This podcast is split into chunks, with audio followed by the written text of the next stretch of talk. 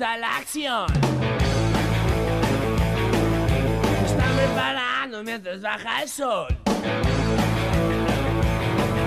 La banda que les gusta se presenta hoy. Chicos y chicas quieren rock. Quieren rock. Y quieren rock. Bienvenidos a un nuevo Quieren Rock. Yo soy Nico Granato y estamos aquí en la radio pública de Avellaneda 88.7. Como todos los lunes, el último lunes de la radio pública. Em, y como siempre, para, para traer un poco de alegría en este año, este daño, le digo yo, tan difícil. Siempre está buena la música, ¿no? Como para ir levantar un toque, para... La música es un refugio eh, Calamaro dice una frase que es atribuida, ni siquiera se sabe si lo dijo realmente, pero me encanta, es la música es el territorio donde nada nos hace daño. Así que para eso está este programa, para, para refugiarnos un poco de, de, toda la, porquería que fue el 2020. Bueno, como decía, este es el último programa que va a salir en la radio pública de Avellaneda este año. El año que viene volveremos y seremos millones de canciones pero bueno, este, este es el último programa que sale el lunes en la radio pública de Avellaneda. Em, pero, pero, pero, pero, a la vez es el primero. Va, no es el primero que sale, pero sí es el primero que hago también para eh, Spotify. Estamos en Spotify ahora, estamos en Spotify, así que a partir de hoy y, de los siguientes meses hasta que volvamos a la radio pública y seguramente también eh, en simultáneo, vamos a estar en Spotify, nos van a poder escuchar ahí si estás en, si estás en Spotify bienvenido a Quieren Rock. Este es un programa donde eso, es la música como refugio, como lugar para reflexionar sobre el mundo, para... para cualquier excusa nos viene para escuchar música, básicamente es eso. Así que tenemos un programa hoy y no me quiero extender demasiado porque es larguísimo y tenemos un montón de cosas. Tenemos... Em, vamos a celebrar los 50 años de Aerosmith. Qué banda, por favor. Vamos a celebrar sus 50 años repasando su historia y su música. Vamos a hablar con Corriente Cadencia, que es una banda chilena de Santiago de Chile, que la rompe con la música que están haciendo. Tengo algunas Nico recomendaciones para que escuches algo nuevo y, alguna que otra cosita más andando dando vueltas por ahí. Así que, sin más que decir, vamos a dar inicio a Quieren Rock. La Nico recomendación de hoy. No sabes bien qué escuchar, bueno, yo acá te voy a tirar la posta, lo que puedes escuchar, lo nuevo, lo que acaba de salir, o lo que no salió hace tanto, pero por ahí te pasó medio desapercibido. Por un lado, la primera recomendación es Power Up de ACDC, el nuevo álbum que estamos esperando con muchas ansias. Es el disco que es como el resurgir de ACDC, porque ya la banda la dan como en las últimas, después de la muerte de Malcolm Young. Pero ¿Saben qué? Dijeron, no, no, no, no, no vamos nada. Power Up marca el regreso del vocalista Brian Johnson, el baterista Phil Root y el bajista Cliff Williams. Es un disco muy ACDC, el sonido es así, ese, ese hard rock poderoso que, es propio, no tiene respiros, no tiene un tema lento. Es un disco que va así, con toda la furia. Eh, muy equilibrado porque todas las canciones están al mismo nivel, son muy buenas todas. Un poco lo malo es que no hay una que se destaque muchísimo. Pero es un disco equilibrado, está piola. No hay canciones que decís, canciones me aburren. Es ideal para los fanáticos de ACDC, los nostálgicos que quieren recordar los buenos tiempos, sus buenos tiempos de la música. Eh, mientras escuchan sonidos nuevos, ¿no? Es como algo vintage, ¿no? Suena como algo que pasó antes, pero es ahora. Así que vamos con un tema de ACDC de Power Up, se llama Shot in the Dark.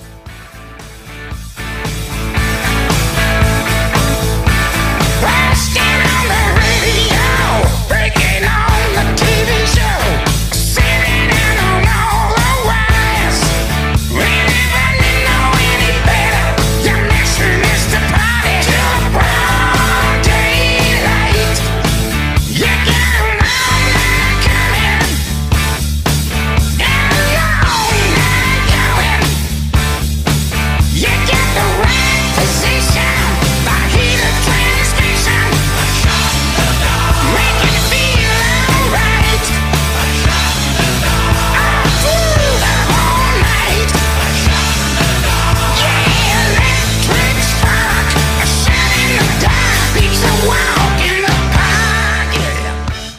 La segunda y última por hoy, un canto por México, volumen 1 de Natalia Lafourcade. Natalia Lafourcade, que es una cantante de rock y, de rock pop indie, es de Veracruz, de México ella. Yo no la tenía muy presente, conocía uno que otro tema, lo habré escuchado en la radio, pero eh, me llamó la atención a raíz de que ganó tres premios Grammy en los Grammy Latinos, que bueno, punto aparte, yo igual no apenas sé eso de lo que quién, quién ganó algún que otro tema porque ya creo que lo dije, ¿no? Me importa muy poco lo que los yankees digan de la música latina.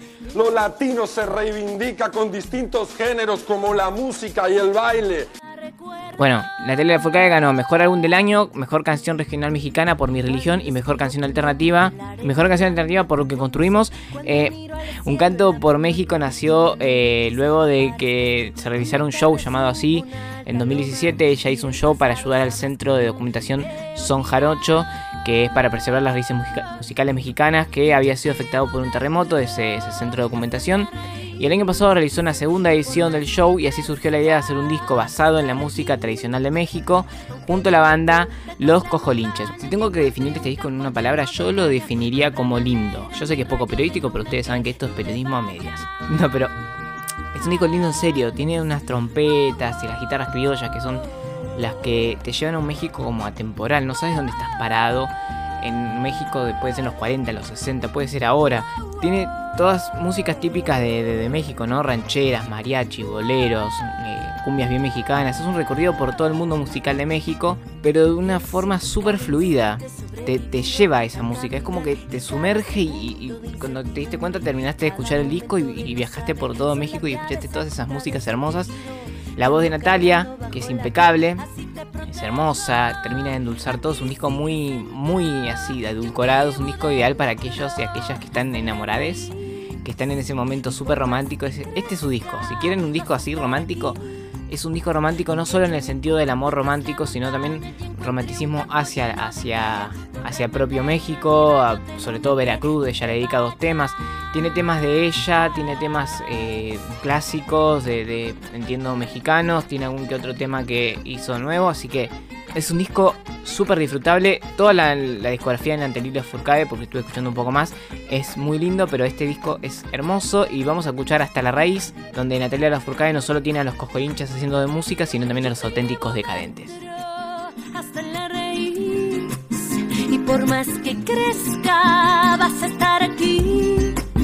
Aunque yo me oculte tras la montaña y encuentre un campo lleno de caña, no habrá manera, mi rayo de luna, que tú te vayas, que tú te vayas.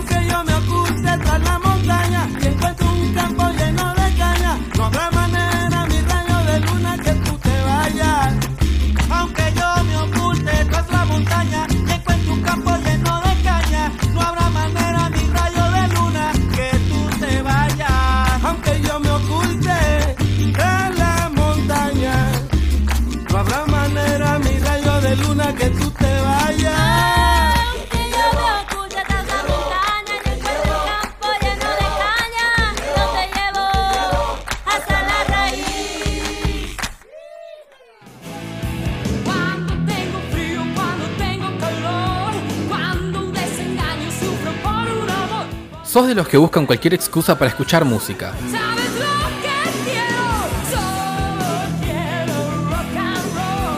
¿Sos de los que quieren rock?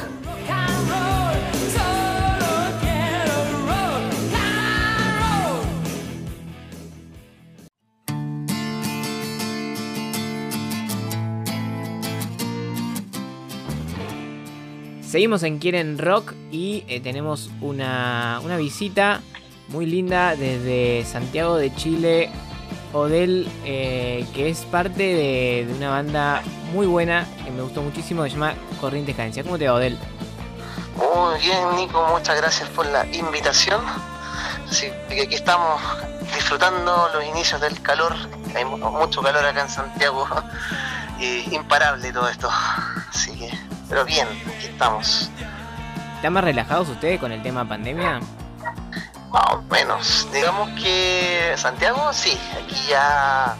eh, acá se hizo una especie de programa por fase, en donde tengo entendido que la fase más alta es cuando ya hay desconfinamiento total, entonces al menos en Santiago está todo eh, libre, anda la gente vuelta loca comprando cosas, considerando las fechas.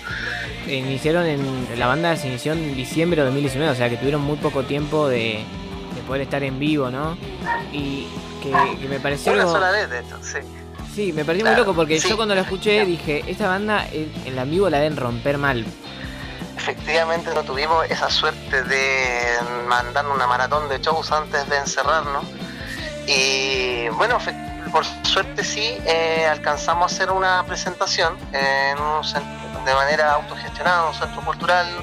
Eh, tuvimos muy buena recepción del público, junto con las otras bandas que compartimos que también estuvieron muy potentes y, estuvo genial, estuvo genial, la verdad nunca pensé que iba a ser eh, el último show de la vida antes de encerrarse, pero estuvo bien, o sea, en tres meses preparamos ma- aproximadamente el material, de hecho fue el material del EP que estábamos, el primero, el material del segundo EP que son los tres singles que estamos promocionando actualmente este año, y alguna, algunos otros temas que mm, para rellenar un poco que están digamos parte dentro de lo que van a ser composiciones nuevas.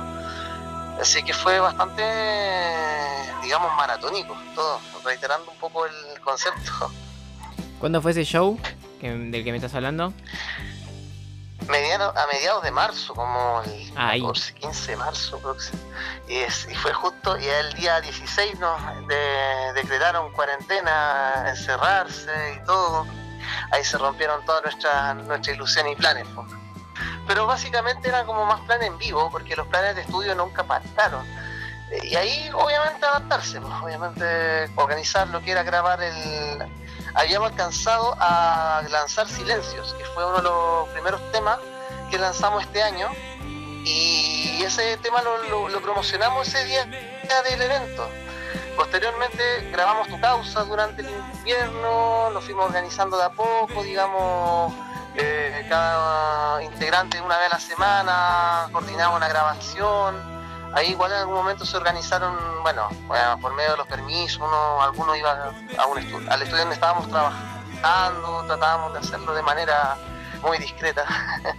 Pero después ya como en agosto, septiembre, cuando empezaron a relajar el tema, ahí ya pudimos concretar todo, pues, el plan de, de terminar de grabar los tres temas, en este caso Tu Causa y ahora recientemente Al Bajar el Sol, que fue la canción que terminamos el día, de hecho, la última grabación la hicimos el día 18 de octubre, que para nosotros ya técnicamente se convirtió en un día muy importante para la historia de Chile por el estallido social. Y de ahí la mezcla, en noviembre recién estrenamos, hicimos una campaña de pre-save en Spotify y todo, y fue bastante entretenido. Así que ahora estamos contentos y esperando sellar los últimos detalles ya para que en este caso el EP salga formalmente como tal, en este caso, porque solamente están saliendo como singles. Y ahora se va a convertir, estos tres singles que grabamos este año van a ser parte de este nuevo EP que se llama Intrascendente. Así que en ese sentido estamos bien, súper bien. Claro, no, no pararon ni un minuto. Eh, aprovecharon que, se tuvieron que, que recluir y, y estuvieron componiendo. Me parece muy interesante esto de que se turnaban para, para grabar. Es como iba uno, eh, un día grababa una cosa, después iba otro otro día o en otra hora y grababa. Eh, ¿Así era? Justamente, es que claro, en este caso el estudio donde grabamos es un pequeño home studio, un gran amigo nuestro que es Diego Peralta, es un gran músico y productor, ya lleva ya unos cuantos discos como solista él, y, y hartas colaboraciones también con algunos chicos de la escena local. Justamente por un tema de espacio nos turnábamos de a uno. Entonces, por ejemplo, Alex, que el cantante que para grabar las voces iba solo él, al mismo tiempo él grababa las guitarras, entonces las guitarras que entonces él aprovecha hace tiempo un día, eh, en otro día, por ejemplo, Manuel también se encargó de grabar los coros y también su guitarra acústica. Lo mismo también otro día Javier, en este, y bueno, te cuento que en el momento cuando grabamos tu causa éramos un cuarteto. Entonces en ese tiempo no teníamos baterista. También, entonces, de hecho la banda tuvimos ese lapso. Y yo en mi caso decidí experimentar, me, equipé en la casa. Entonces decidí hacer la primera prueba de con tu causa grabando en la casa. Digamos, me armé ahí una aislación netamente personalizada para el amplificador, ocupé algunas técnicas que no imaginaba que iba a ocupar, que en este caso también mezclarlo con el mundo digital de, lo, de la grabación. Y la verdad es que se dio un resultado bastante interesante tuvimos que armarnos de paciencia en el caso de tu causa para que saliera.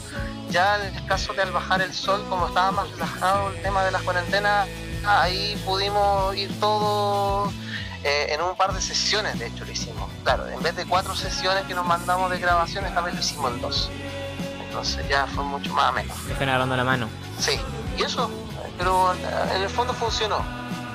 Digamos lento pero seguro, sería como en resumidas cuentas y, pudieron ir sorteando todo. Es, fue un año, eh, es su primer año y, fue un año bastante difícil, ¿no? Pero pudieron ir, sorteando todas estas dificultades y, haciendo estos, todos estos trabajos. Con respecto a, lo musical de Corriente Cadencia, los sonidos, ¿qué es lo que buscan ustedes? Eh, básicamente, o sea, en este momento con Intrascendente se sigue una línea muy similar a toda la razón, pero el EP anterior, digamos que fue un poco más equilibrado en cuanto a las dinámicas, en cuanto a los momentos donde una canción explota, cosas así. En este caso, nosotros con Intrascendente buscamos como esa gradualidad que tiende desde la calma, en este caso eh, tratamos de manifestarla con el, tema silencio. silencio es como uno de los temas como más suavecitos dentro del catálogo. Y pasa, y en este caso el tema que para nosotros actualmente fue como el más denso, el más pesadito y el más oscuro en cierto aspecto es Al bajar el sol, que fue un tema que fue una gran sorpresa porque son de estas canciones que te las muestran inicialmente que no, no compensan al principio y, resulta que terminaron siendo una de las canciones que más, que más nos convenció al momento de entonces lo que buscamos es mantener esa beta de diversidad y exploración, eh, mucha experimentación también. De hecho, ah, en este caso aquí logramos coquetear un poco con, alguna, con algunos recursos que en el EP anterior no se, no se explotaron tanto. Básicamente porque mantuvieron una línea mucho más balanceada. Aquí como que se busca un poco salir de la zona de confort. Y esa es como nuestra idea de aquí en adelante. siempre que cada material tenga ese riesgo, que generalmente muchos nos atreven a hacerlo y aprovechando que cada uno de los integrantes tenemos como nuestras vetas marcadas musicalmente en lo personal, ya sea por nuestra experiencia, por eh, nuestra, nuestros gustos personales también. Eh, eso mantenerlo, porque ese, de hecho consideramos que es como el sello de nuestro sonido, complementar sonidos que son que pueden venir de historias personales muy marcadas, pero que se conjugan netamente al momento de consolidar las canciones. Sí, y eso último que decías me, vino mucho al origen de su nombre también, de Corriente Cadencia, que tiene que ver con eso, ¿no? También es básicamente mantener un poco, o sea, en cuanto a lo que es el concepto en sí, el origen de corriente cadencia tiene que ver con eso, con la, fluidez de, los caminos que se van tomando, que de repente esos caminos que se cruzan van uniéndose y hacen eh, un conjunto de melodías. O sea, sin, sin perder la emocionalidad, que también es lo importante, que fluye la emocionalidad dentro de todo, con cosas sencillas, pero y también con cosas netamente humanas. De hecho, por esa razón, eh, si bien eh, pasa mucho con el primer EP que es netamente nostálgico, melancólico, que de hecho esas letras que, escribió Alex, que eh, son netamente experiencias también personales, vivencias de niños y muchas veces vivencias actuales su familia. también contamos un poco eh, cosas netamente cotidianas, salir un poco de, la utopía y básicamente conectar un poco a una realidad, a una realidad que es netamente eh, universal, así, es un poco extraño cómo describirlo en pocas palabras, pero básicamente eh, es como de la utopía y de la nostalgia pasar a la realidad y a la crudeza. Y eso es lo que queremos como de a poco ir balanceando esos contenidos. Bueno, Del, eh, para ir cerrando la entrevista, eh, me gustaría que elijas un tema de corriente cadencia que, consideres el que va en este momento para, para que la gente pueda escucharlo. Eh, bueno, a todo esto, muchas gracias a los amigos de Quieren Rock eh, y a todos los hermanos argentinos. El tema que vamos a escuchar está recientemente estrenado, se llama Al bajar el sol y espero que porque les trae mucho rock. Muchísimas gracias. Odel Andrés Gallardo de Corriente Cadencia, nos vamos con Al bajar el sol.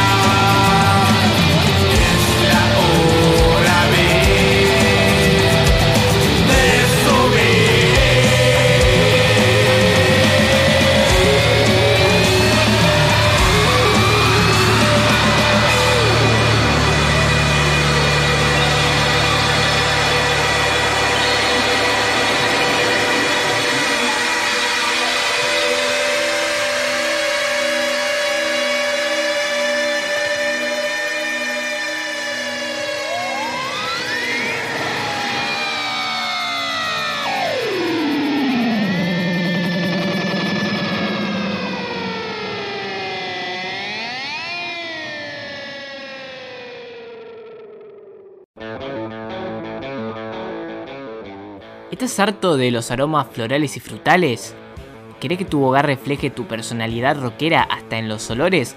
Bueno, llegó justo lo que estabas esperando, el nuevo Glade Aromas Rockeros en sus cuatro variedades, caricias punk, campo hippie, rolinga fresco y metaleros del bosque, Glade Aromas Rockeros porque una casa con rock and roll tiene que oler a rock and roll.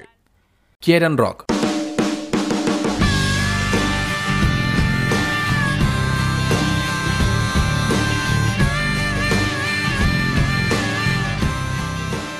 Este año los chicos malos de Boston cumplieron 50. 50 años de vida de Aerosmith. Yo hace ya un tiempo sabía que este año cumplían los 50, pero nunca había encontrado la fecha, así que bueno, lo fui pateando y digo, loco, a fin de año, porque de última, bueno, a fin de año ya está, los 50 se cumplieron en algún momento. Eh, así que eso, lo fui corriendo, pero hace poco eh, subieron a su página, no fue noticia en ningún lado, ellos subieron a su página, lo encontré hace unos días, que su primer show en vivo fue un 6 de noviembre de 1970, que planeaban festejarlo, pero la pandemia no los permitió. Bueno, 50 años de Aerosmith eh, que, que se festejan una sola vez, porque sí, porque no hay, no hay dos veces que cumplí 50 años, ¿no? Eh, así que vamos a celebrarlo con su música y su historia, una historia extensa, 50 años, obviamente, eh, pero súper lindo. Su primer show fue en Nimpuk Regional High School, en Mendop, en las afueras de Boston. Eh, un dólar le salió la entrada, así que... Eh, Aerosmith nace como tal en 1970 y nace la unión de, Steven Tyler junto a Joe Perry y Tom Hamilton, que venían de, de una banda llamada Jam Band, la banda de jamón, ¿no? Nombre raro. La idea era una banda de rock y blues al estilo Stone, hacían esos sonidos. Eh, y en los siguientes tres años se dedicaron a tocar a lo rolete, a lo loco. Tocaron tocar meta shows para hacerse conocidos. Y les salió bastante bien porque consiguieron con esto llamar la atención de Columbia Records que les propone grabar su primer álbum que se llamó obviamente Aerosmith, como todas las bandas le ponen su nombre al primer álbum, que salió en enero del 73. Con él llegan los primeros éxitos y disco de oro, ya arrancamos con disco de oro, o sea, nada, ahí. Eh, y el tema más destacado es el que vamos a escuchar ahora que se llama Dream On.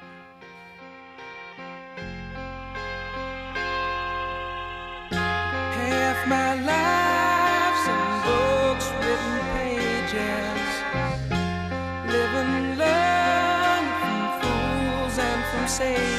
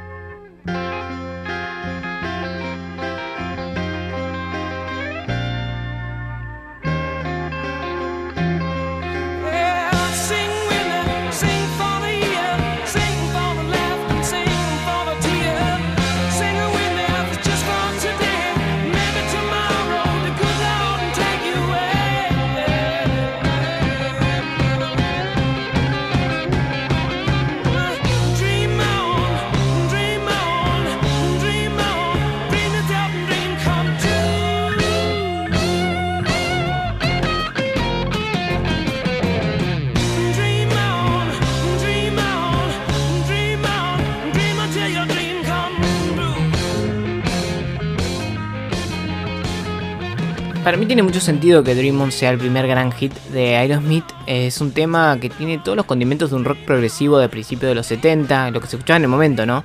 Em, no es tan eh, blues y, rock and roll eh, al estilo Stone, sino más bien es progresivo. Bueno, con los siguientes dos discos, Head Your Wings del 74 y Toys in the Attic del 75, Aerosmith se consolidó como, una de las bandas más importantes del momento de- del rock, Toys in the Attic fue realmente importante porque fue su segundo mayor éxito, que vendió 8 millones de discos solo en Estados Unidos. Los sencillos, los sencillos Sweet Emotion y Walk This Way eh, hoy son de los más grandes clásicos, eh, no solo de Aerosmith, sino del rock, ¿no? En general, llegaron así a, a estar entre los 50 eh, más vendidos del momento. Y de hecho, Walk This Way llegó al top 10, fue el primero en llegar al top de- 10 de Aerosmith.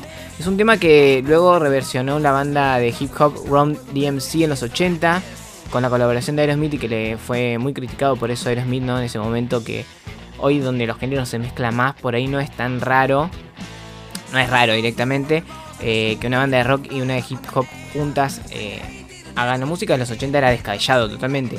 Eh, si bien es una buena versión esa de los 80, la original eh, de Walk It Way es lo más.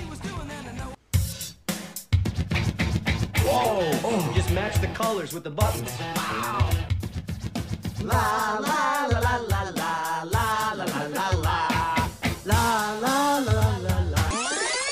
No, no, esa versión no, esa versión de los pitufos. Eh, la versión de Aerosmith es lo más.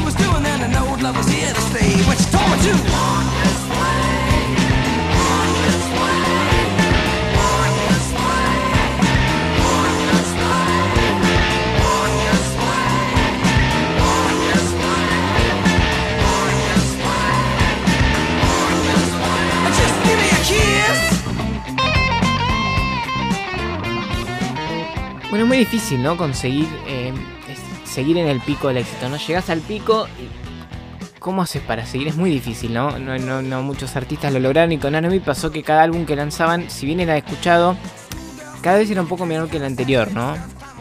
A esto se le suma que para los finales de los 70 adquirieron muy mala fama por el consumo de drogas y los disturbios que generaron. Por eso, Joe Perry y Steven Taylor eh, se ganaron el apodo de Toxic Twins, gemelos tóxicos.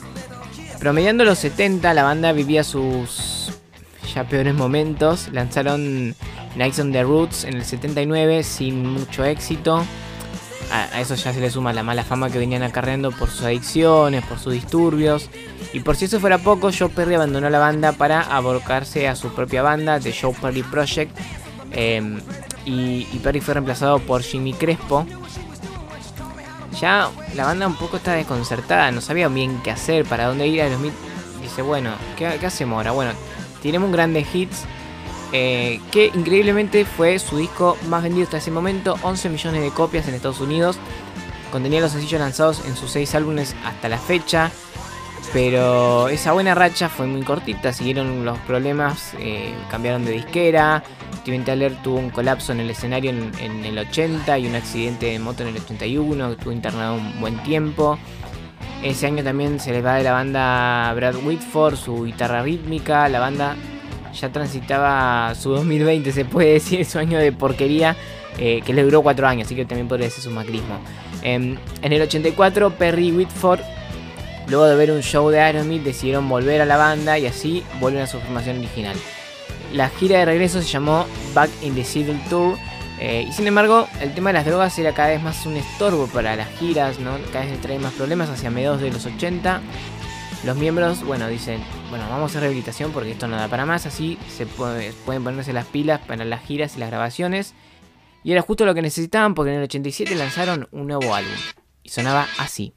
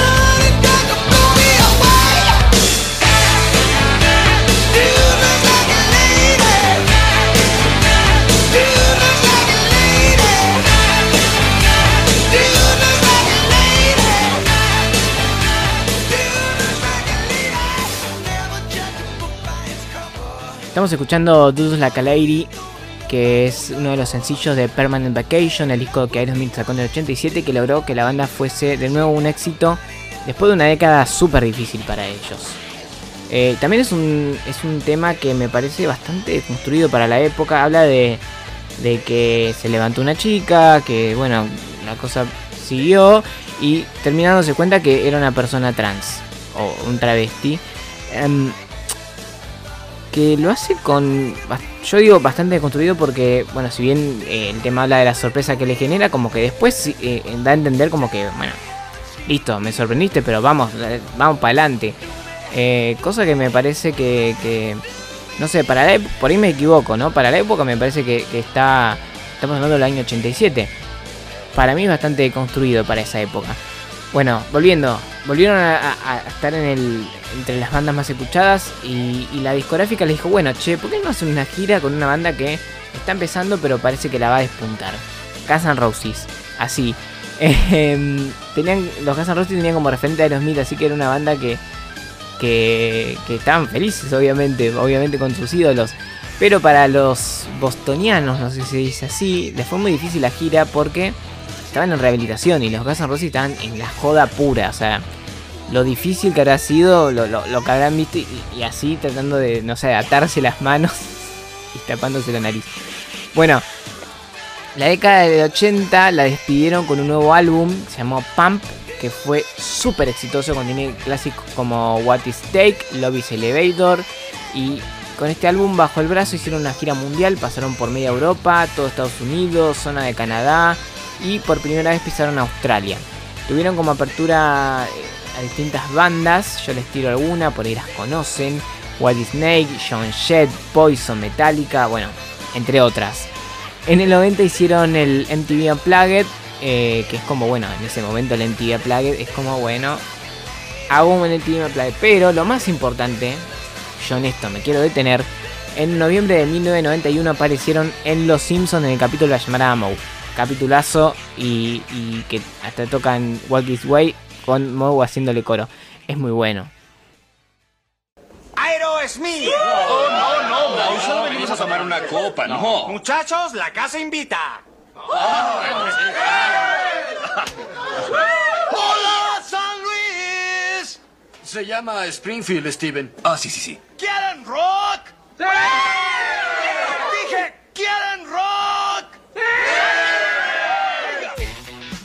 Los 90 para Aerosmith no solo pareció una década de resurgimiento, sino de su mayor éxito. En el 93 lanzaron Head a Grip, que significa, si no, no, no sé por qué no lo traduzco, chiques, pero bueno, yo así, así, hago al aire, Eh, como agarrarse una gripe, bueno, hoy no sé si está bueno decirlo, Eh, pero es uno de sus mejores discos. El disco que es una que la crítica defenestró. Dice, dice que era muy oscuro, otros decían que era muy suave, otros dicen que se parecía a Bon Jovi, otros decían que se parecía, que estaban muy poco inspirados.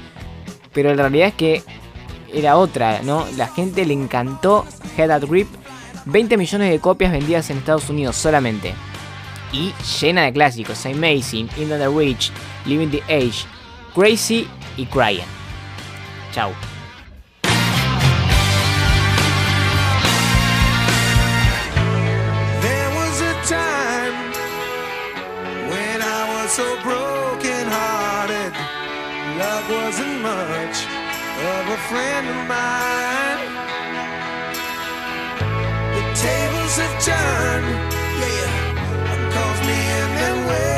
Parted.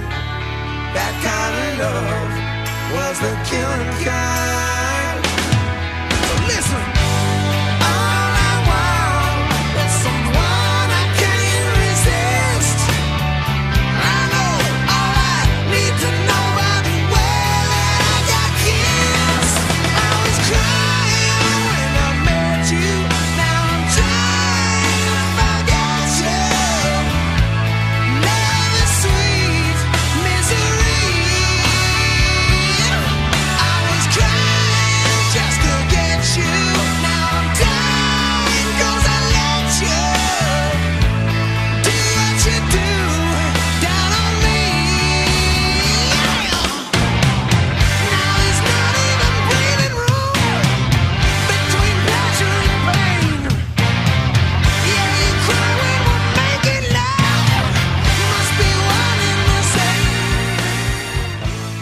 No podemos escuchar Crying sin mencionar el videoclip, no solo de Crying, sino de Crazy y del otro que ahora me estoy acordando el nombre, de cuál era, protagonizados por Alicia Silverstone, que la catapultó a ella a la fama, después protagonizó películas icónicas de los 90, la de Batman, Idea, bueno, nada, eso, hermoso. Con Hedda Grip ganaron dos Grammys, mejor interpretación de rock en el 93 y después otro en el 94. En el 94 Aerosmith llegó por primera vez a la Argentina y tocaron en el estadio de Vélez Sarfield. Se repitió en noviembre, tocaron dos veces más en Vélez Sarfield y después tocaron en Córdoba. Bueno, uno a uno venían todas las bandas.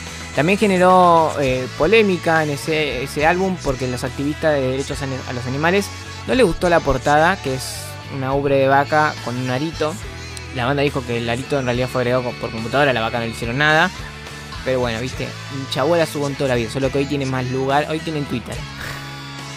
Hay una movida comercial muy interesante también que empieza a hacer Aerosmith en los 90 para extender su alcance sobre todo a la juventud, que es hacer música para la película donde ellos puedan. ¿no? Así aparecieron también en el mundo de Wayne, hicieron una aparición en, bueno, en Los Simpsons, ya les dije, eh, haciendo música para videojuegos, a lo rolete, colaboración ahí donde haya, donde se pueda hacer una colaboración con otro músico, otra música, ahí estuvieron, ¿viste? Los reggaetoneros no inventaron nada. Bueno, así también hicieron una movida importante. Para el 97 volvieron a Columbia Records, de la mano ya de Sony Music, y eso les trajo un buen augurio. Así nace Night Lives, que había iniciado con algunos problemas, tuvieron el despido de un director, el despido también de un productor. Y, ¿Cómo va a salir esto? Y cuando salió, arrasó con todo. Miren las canciones que tiene Night Lives: Pink, que es mi favorita de Aerosmith. Holy My Soul, Failing in Love. No, no, la gira de Night Lives tuvo algunos problemas. Eh, porque a ellos siempre les pasa todo en las giras. No, hay forma de que no. Steve Tyler tuvo una lesión en la, pre, en la pierna. Kremer tuvo quemaduras en una gasolinera. Bueno, nunca pueden hacer una gira y que no le pase algo. Pero fue un disco súper exitoso, pero no fue el número uno. El número uno le llegaría un año después, en el 98, por ser parte de la banda sonora de Armageddon, que es una película de ese año. Y es muy loco, ¿no? Porque esa canción llegó a ser el número uno cuando yo estaba llegando en este mundo en el hospital Algerich de la Boca. Este tema sonaba y lo escuchaban en todos lados. Hablo de y me estoy parando de pie, I Don't White the Amazing Thing. I could stay awake just to hear you breathing. Watch you smile while you are sleeping, while you're far my life in this sweet surrender. I could stay lost in this moment forever.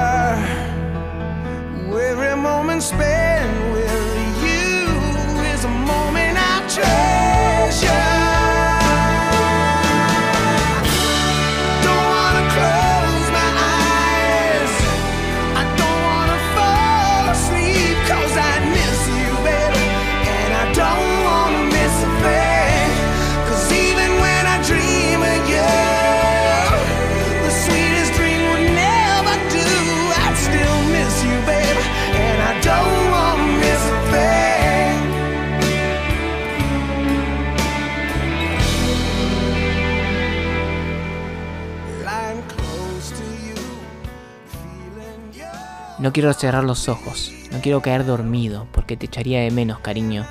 Y no quiero perderme una sola cosa, porque incluso cuando sueño contigo, el sueño más dulce, nunca evitaría que todo te echara de menos. Y no quiero perderme una sola cosa, no quiero perderme una sola sonrisa, no quiero perderme un solo beso. Bueno, hermoso, hermoso, es un poco denso, vamos a decir también, pero hermoso. Es la canción, una de las canciones más lindas del universo. El nuevo milenio Aerosmith lo arrancó con todo, pero con todo. Primera gira en Japón, banda sonora en montañas rusas de Disney World, música para Los Ángeles de Charlie, dos grandes shows, pero que yo les recomiendo que vayan, termina esto y vayan a escuchar, a verlo en YouTube. Uno es MTV Awards junto a Ron DCMC y Kid Rock, pero no saben lo que es eso. Se lo he mostrado gente para que, eh, si, a ver si soy yo nada más que es impresionante, no, es impresionante. Y después el Super Bowl, el 2001, que está con Britney. O sea que, con Britney, ¿no? Eh, también está Justin Timberlake, un par de gente más, pero bueno, que nos importa. No, no, no. Pero eh, ese año también, en 2001, también fueron incluidos a la zona, al Salón de la Fama del Rock and Roll. Lanzaron Shoot Push Play. En el 2002 hicieron una banda sonora para ni más ni menos que la película del Hombre Araña. O sea, la gente de mi generación eh, es todo. En 2003 tuvo una gira junto a Kiss. Así que seguían con las colaboraciones. Vieron que seguían, seguían con esa movida de, hacer de todo.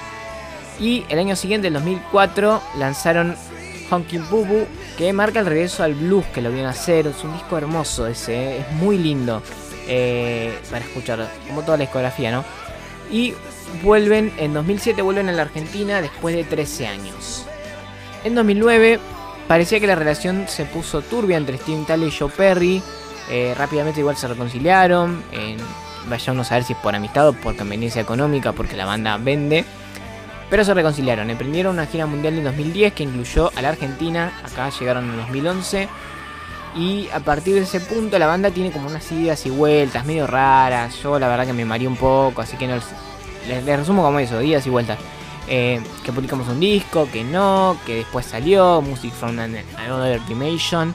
Las idas y vueltas iban, iban, ah, iban y venían, se peleaban, que sí, que no, que estamos peleados, que estamos amigos, que bueno, yo qué sé, así son las relaciones de tantos años. En 2018 Steven Tyler, eh, esto me parece importantísimo, eh, inició acciones legales para que Donald Trump no usara los temas de Iron Man en su campaña presidencial.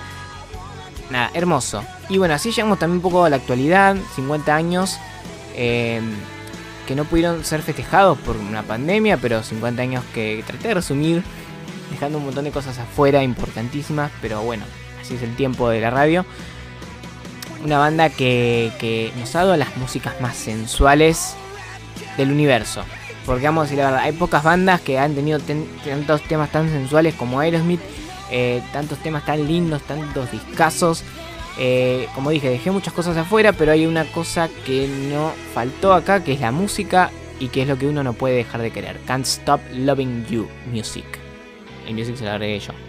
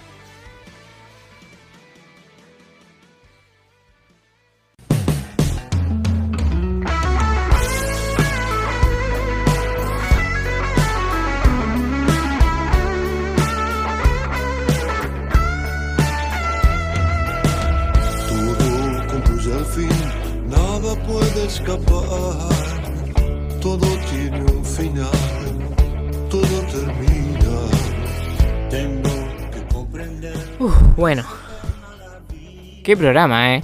Em, qué programa, qué lindo programa. Aerosmith, Corriente Cadencia, Natalia Refugade, ACDC, Turf. Bueno, a mí me encantó. Em, bueno, tengo que, despedirme de Radio A por este año. La verdad que estoy súper agradecido porque a pesar de una pandemia, hicieron lo posible para que este programa siguiera saliendo al aire. Em, me dieron cada vez que necesité ayuda, estuvieron ahí, eh, siguieron dando un espacio que para mí, que nos den espacio a los jóvenes, mm, es crucial. Porque vamos a hacer la revolución y vamos a tomar los medios, eso estoy seguro. Pero, no, no, pero en serio eh, me parece que es importantísimo eh, que haya espacio para esto, para que podamos disfrutar de la música, podamos también concientizar a través de ella, que, que- que tengamos estos espacios Eh, siempre está buenísimo porque también le doy espacios a su vez a bandas que están iniciándose o que necesitan un, un poco de difusión y me parece que es importantísimo que, nos ayudemos entre todos, así, eh, porque para eso es la comunicación en fin de cuentas. Así que súper agradecido con todo el equipo de Radio A, por supuesto con la directora La Piru, que, que siempre está al pie de cañón, que lo ha estado todo este año de pandemia, se ha bancado unos meses eh, ella sola ahí en el estudio, pasando los programas, es para sacarse el sombrero. Eh, y por supuesto todo el equipo, Lore, Jean, bueno, todos, todas y todes, eh, todo mi, mi cariño, todo, espero que tengan un, buen año el año que viene, que nos podamos reencontrar a través de la música, ya sea a la distancia o en el estudio, pero que nos podamos reencontrar. Nada, bueno, eh, nos encontraremos en Spotify a partir de ahora y, podrán seguir escuchando Quieren Rock, pero obviamente en el corazón siempre va a estar ahí en Radio A. Y me voy, che, me voy. Bueno, está en las redes, quieren rock guion bajo radio en Instagram, estoy emocionado. Y quieren rock en Facebook, así que pueden también encontrarnos ahí y vayan con música por la vida.